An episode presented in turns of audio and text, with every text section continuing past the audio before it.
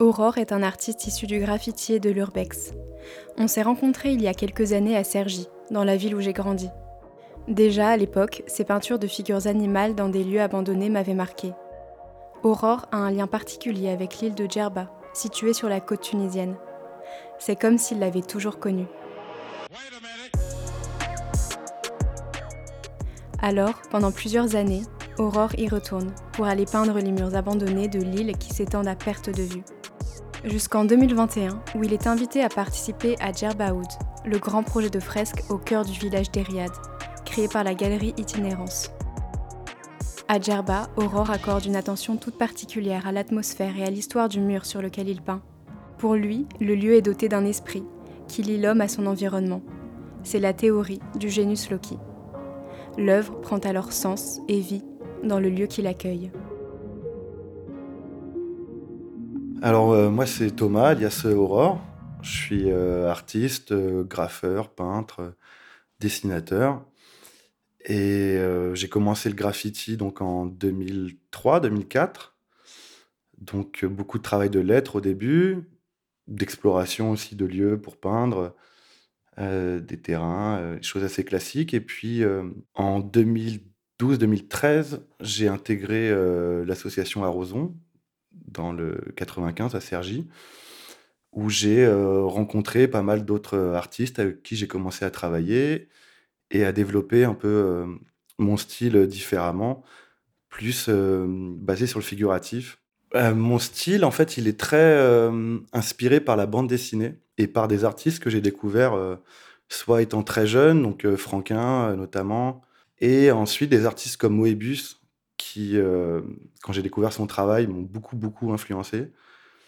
Euh, d'autres comme euh, Giger, Schiele.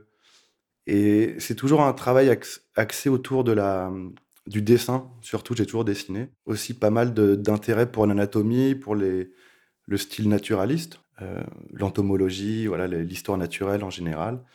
Mais principalement axé autour en fait, de, la, de la mécanique et du mouvement j'ai axé mon travail principalement sur la, figure animale ces dernières années. Et ce qui m'intéresse, voilà, c'est cette, euh, ce mouvement et cette euh, énergie qu'ils peuvent dégager et comment le retranscrire avec les, la ligne, le trait.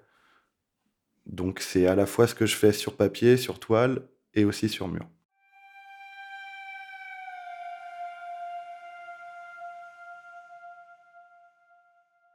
Djerba, j'y suis, euh, suis allé en, en 2018.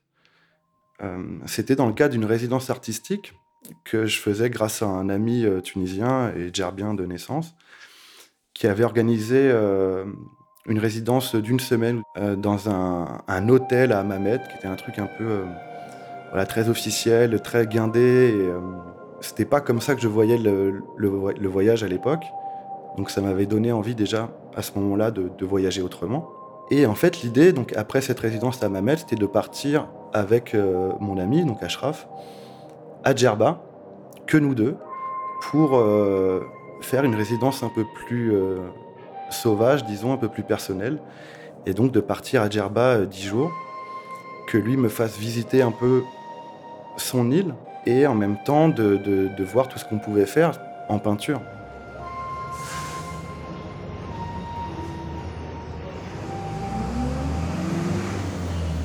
On a pris le bus de nuit en partant de Tunis. Et on avait fait un peu plus d'une dizaine d'heures de, route. Et on était arrivé en prenant le ferry vers 4 heures du matin euh, pour rejoindre Djerba, parce que c'est une île. Euh, le soleil commence à se lever, on est dans le bus qui part donc de l'embarcadère jusqu'au au centre-ville, qui s'appelle Oumsouk. Donc on sort de ce bus et là c'est vraiment pour moi la vraie rencontre avec Djerba telle qu'elle est.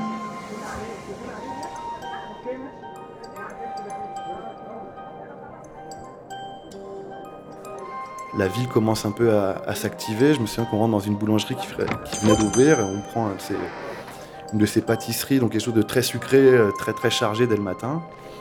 On se met en route vers l'hôtel qui était à même pas 5-10 minutes à pied. Et voilà, là j'arrive, on passe par le souk, donc par ces allées euh, où tous les commerces sont encore fermés. Les gens qui commencent à ouvrir les stores petit à petit.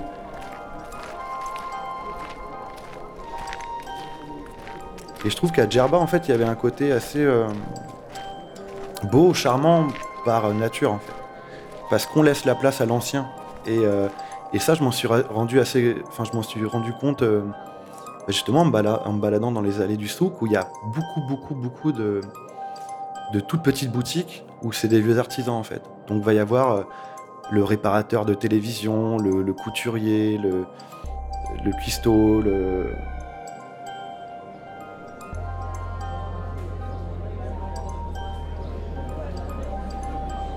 Je me souviens qu'à côté de l'hôtel, il y avait un, café dont le nom m'échappe, mais qui est vraiment sur la place centrale de Umsouk et qui est un endroit, quand je l'ai vu la première fois, c'était vraiment génial. Il y a une espèce de grand saule pleureur qui est juste au-dessus, qui recouvre un peu la totalité de la terrasse.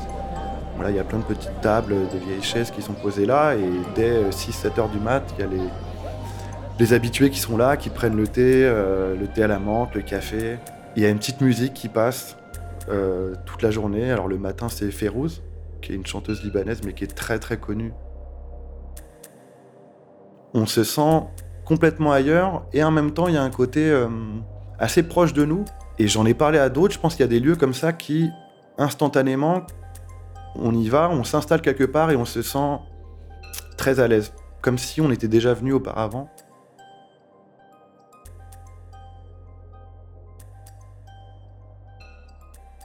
Après, avec cet ami, il y avait tout de suite l'optique d'aller quand même trouver des murs. Donc lui avait déjà repéré quelques endroits auxquels il pensait et il s'est dit bah lui on va on va prendre euh, une voiture et on va tourner dans l'île un peu. Euh.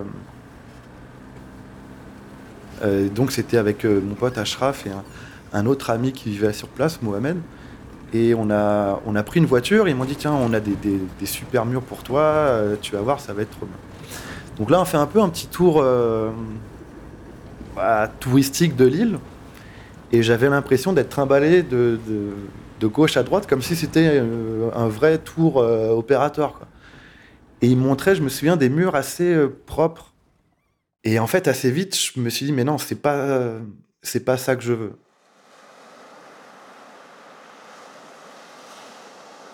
Djerba, c'est une île où on ne peut pas construire au-dessus de deux étages, je crois. Donc, ce qui donne, en fait, les bâtiments, les maisons, les terrains s'étalent dans la longueur. Donc, il y a énormément de murs qui font des 50, 100 mètres de long un peu partout. Donc soit des maisons qui n'ont jamais pu être finies, parce qu'il y a pas mal aussi de, sites en construction. Et donc c'est un terrain de jeu idéal quand on a l'habitude de peindre, surtout dans les lieux abandonnés, là de, de voir en fait tout ce potentiel. Et donc je me souviens qu'en voiture, voilà, on passait devant tous ces lieux qui moi me donnaient envie d'y aller. J'avais ramené quelques bombes aussi. On avait dû prendre un peu de peinture blanche moi, dans mon style, j'ai l'avantage d'utiliser très peu de, ressources différentes. C'était principalement du noir et blanc, donc un peu de peinture acrylique blanche en pot, euh, un pinceau en rouleau et puis une bombe de noir. Le mur se situe en fait dans une, une grande rue, une, une, longue ligne droite, qui est là où il y a le, marché en fait, euh, une ou deux fois par semaine. Ça faisait un peu en fait comme une façade de western. Il y avait que c'était une ancienne boulangerie, il m'avait expliqué. Et on avait l'impression qu'il n'y avait que le fronton.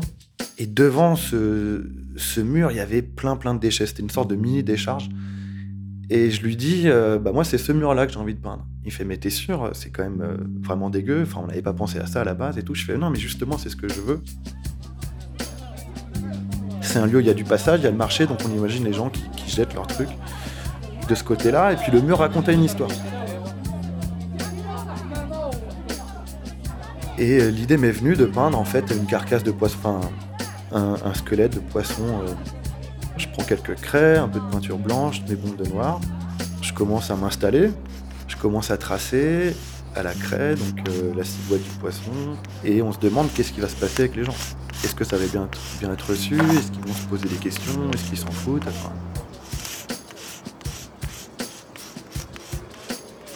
Voilà, je me mets à mon aise un peu. Il y a ce moment dans la peinture où on tâtonne un peu, et puis après, quand on a la, forme, les premières lignes qui sont posées, qu'on commence un peu à dérouler, là, c'est ce moment où on commence à rentrer dedans et, ça devient un peu pilote automatique.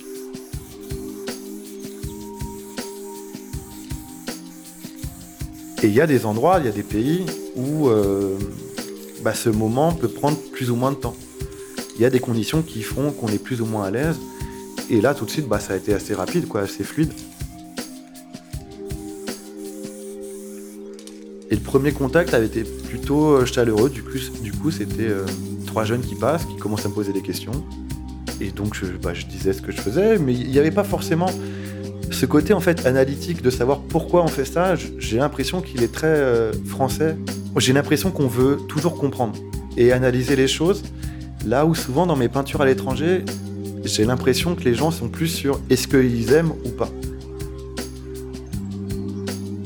Il y a un besoin aussi d'identification et d'appropriation qui est, important et qui est un jeu en fait entre euh, l'artiste euh, étranger qui vient et, euh, et les gens. Et je pense que c'est aussi quand on voyage, on, apprend à ne pas venir justement avec ses gros, ses gros bagages et cette envie de vouloir tout ramener à soi et donc de, de, comparer sans cesse et d'être dans cette logique d'ouverture et de, ouais, de découvrir quelles sont les habitudes, les animaux, les, les, traditions, les plats. Euh, c'est à nous de nous adapter en fait quand on va à l'étranger et pas l'inverse.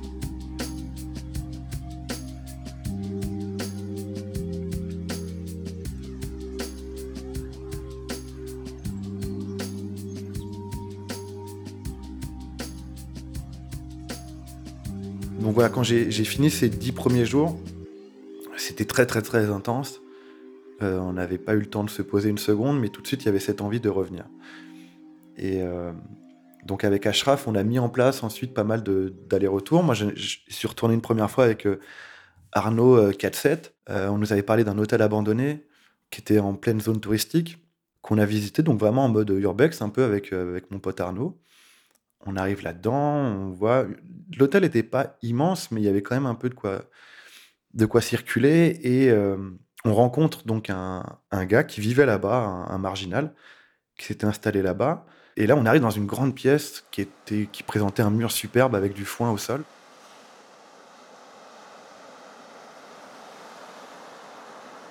Ce gars qu'on avait rencontré nous explique un peu que lui était euh, guide. Euh, il organisait des randonnées à cheval en fait sur la plage qu'il avait euh, son cheval, donc il vivait donc euh, dans cet hôtel abandonné, dans cette même pièce avec le foin au sol, qu'il était décédé quelque temps auparavant et que depuis lui il errait un peu, euh, plus faire grand chose. Et on était déjà sur le départ en fait à ce moment-là et j'ai dit à Arnaud, mais là je vais revenir, il faut que je peigne ce mur.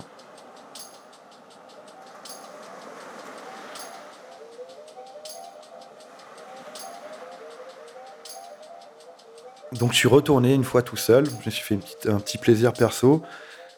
Et je suis allé peindre, donc euh, avec vraiment l'idée euh, très précise de peindre ce mur. Euh, et donc d'y faire un cheval, un peu en hommage. Enfin moi je, peins et je dessine beaucoup de chevaux, c'est un animal que j'aime beaucoup. Et, je trouvais ça tout simplement logique en fait, comme une évidence de, peindre un cheval dans cet endroit où avait vécu Messaoud, il s'appelait l'ancien cheval de, ce gars. Et bah, c'était encore un, moment un peu privilégié parce que lui était là euh, à regarder la peinture se faire. Euh, moi j'étais tout seul dans cette, euh, dans cette pièce et il y a cette sorte de, des fois de moments un peu magiques, je pense que ça parlera à pas mal d'autres artistes, même plein d'autres gens, où en fait on oublie tout ce qu'il y a autour et on est 100% à ce qu'on fait comme en une sorte de transe ou de méditation où on réfléchit plus trop. C'est pilote automatique. On, prend le pinceau, on met, un coup là, on sait qu'il doit aller là en fait. Euh. et je me souviens qu'avec ce cheval, ça m'est arrivé et ça dure pas très longtemps, mais quand ça arrive, on, se sent en fait 100% à notre place.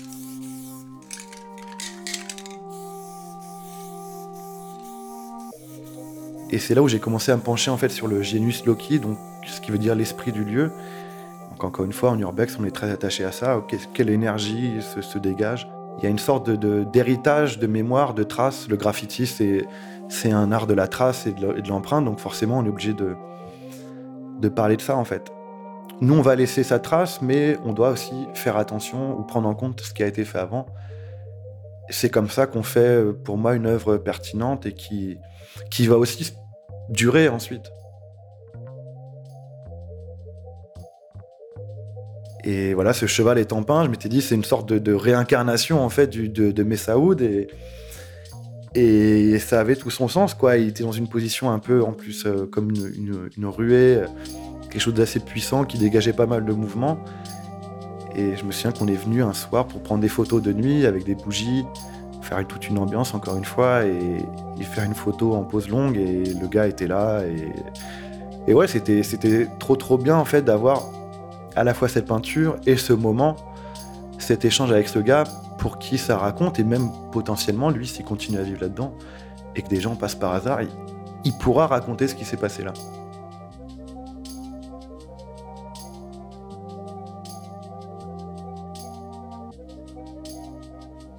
C'est là que commence à naître en fait en moi l'idée de pourquoi pas m'installer là-bas. Et puis voilà, jongler entre le travail d'atelier en intérieur et puis le travail euh, sur mur et vraiment d'investir au maximum l'île et ouais, bon, il y a, de l'ego aussi forcément qui est, lié hein, dans le graphe. Et donc c'était un peu devenir le, le king, c'est un bien grand mot, mais d'être présent partout sur l'île. Et à ce moment-là, donc on est en 2020, 2020, le Covid, le Covid arrive. Euh, et là, ça remet, ça redistribue un peu euh, les cartes. Et euh, en fait, petit à petit, avec le, confinement qui, durait, je voyais un peu le, le rêve Djerba s'éloigner, on va dire. Mais j'avais toujours des idées plein la tête et quoi qu'il arrive, toujours l'envie, d'y, aller et d'y peindre, mais peut-être d'une autre manière. Mai, juin 2021, je reçois un message de Yacine qui travaille pour la galerie Itinérance et qui m'explique que euh, ils veulent faire euh, 2, que c'est en, prévision et qu'ils aimeraient euh, bah, faire appel à moi pour venir peindre.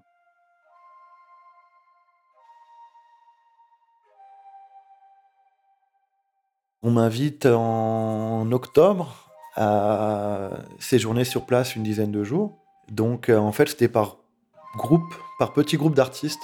On avait chacun une, maison euh, où logeaient les artistes, une maison qui était une sorte de, quartier euh, général.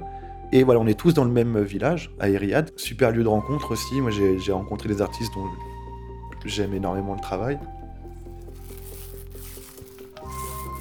Donc il y avait des ouvriers sur place, une équipe qui était dispo euh, tous les jours pour euh, apprêter les murs. C'est-à-dire qu'au début, les artistes arrivent et on discutait avec l'équipe de ce qu'on avait envie de faire. Et on allait voir repérer les murs dans la ville.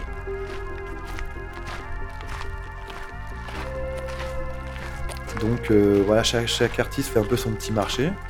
Après, on en parle au staff et on voit si c'est possible. En fait, ça se basait sur l'accord des propriétaires Donc il y avait quelques maquettes à fournir. Moi j'ai passé les deux premiers jours, je crois, à faire plein plein d'esquisses différentes pour un premier mur. Et donc on, s'arrête avec l'équipe sur un, des plus grands murs. Et euh, je m'arrête sur un dessin en fait que j'avais déjà fait en, amont, qui était un oiseau, une tête d'oiseau, un, messager sagittaire. Souviens, c'était à côté de la, de la grande axe, enfin des grands axes routiers de, en bordure de ville, qui est vraiment le village très piéton et central. Puis après, il y avait le côté un peu périphérique où il y avait beaucoup, beaucoup de circulation.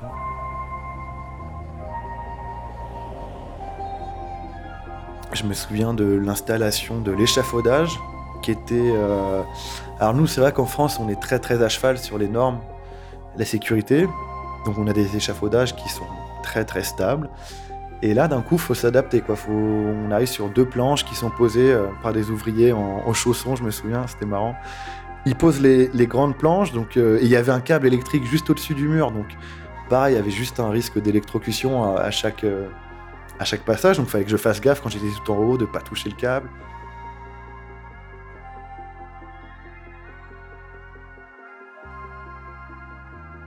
Donc là, l'idée de Jarbaoud 2, c'était de faire des œuvres vraiment pérennes et donc faire en sorte qu'elles durent le plus longtemps. Donc en, travaillant les supports au maximum. Euh, il y avait une architecte qui était sur place aussi pour encadrer tout ça.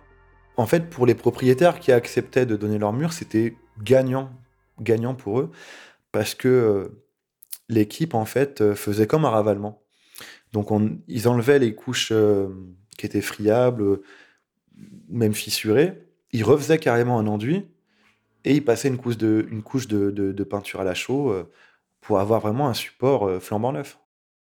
Moi, je crois que l'ambition pour ce projet, c'est de faire un musée à ciel ouvert et donc de aussi modifier un peu le tourisme et de rendre un tourisme, enfin de faire un tourisme culturel.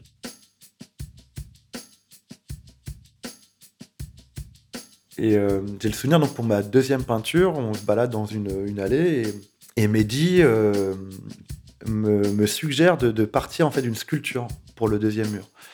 Euh, d'une sculpture qu'il avait vue, qui présentait en fait un sorte de soldat sur un, sur un dromadaire.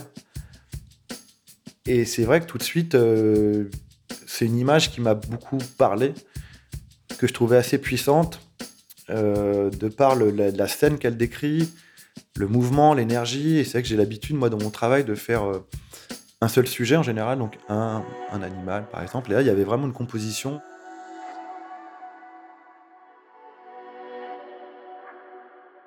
Je repartais un samedi, j'ai dû commencer un jeudi.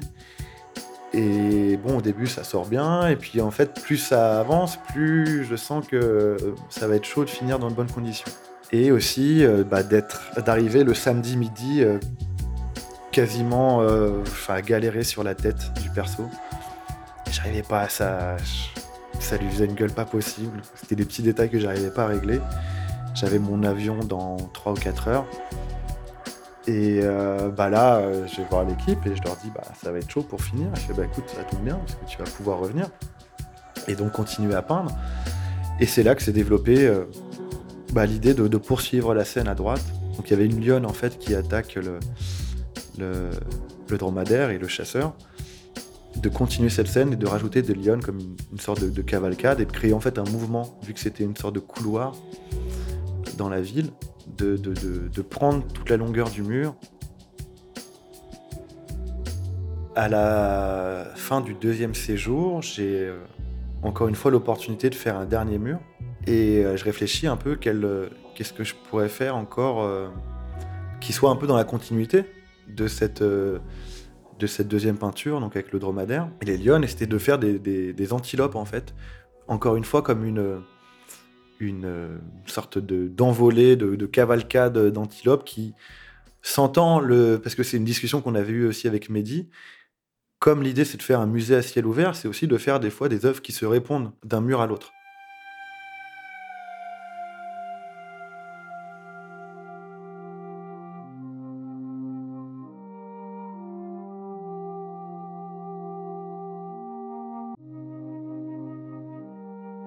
Là où ça a une, trace euh, encore aujourd'hui, c'était justement sur cette approche euh, plus euh, sculpturale de la deuxième peinture et donc de travailler des scènes de chasse en fait et des, tensions dramaturgiques un peu, enfin de, mettre peut-être un peu plus de narration dans le travail ou de, déployer une scène, une vraie composition en fait sur un mur plutôt qu'un élément unique.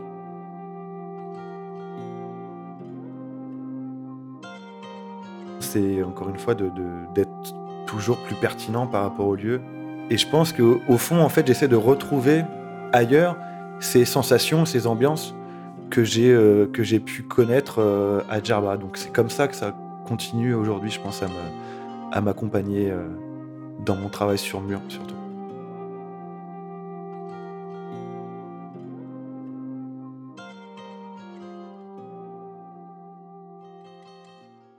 Merci d'avoir écouté cet épisode de Urban Art Podcast. Ce podcast est produit et réalisé par Laura Barbaret, la musique est composée par Charlie Brown et l'identité visuelle est imaginée par David Miege. N'hésitez pas à commenter, partager et noter cet épisode sur Apple Podcast, Spotify, Castbox et toutes les plateformes d'écoute.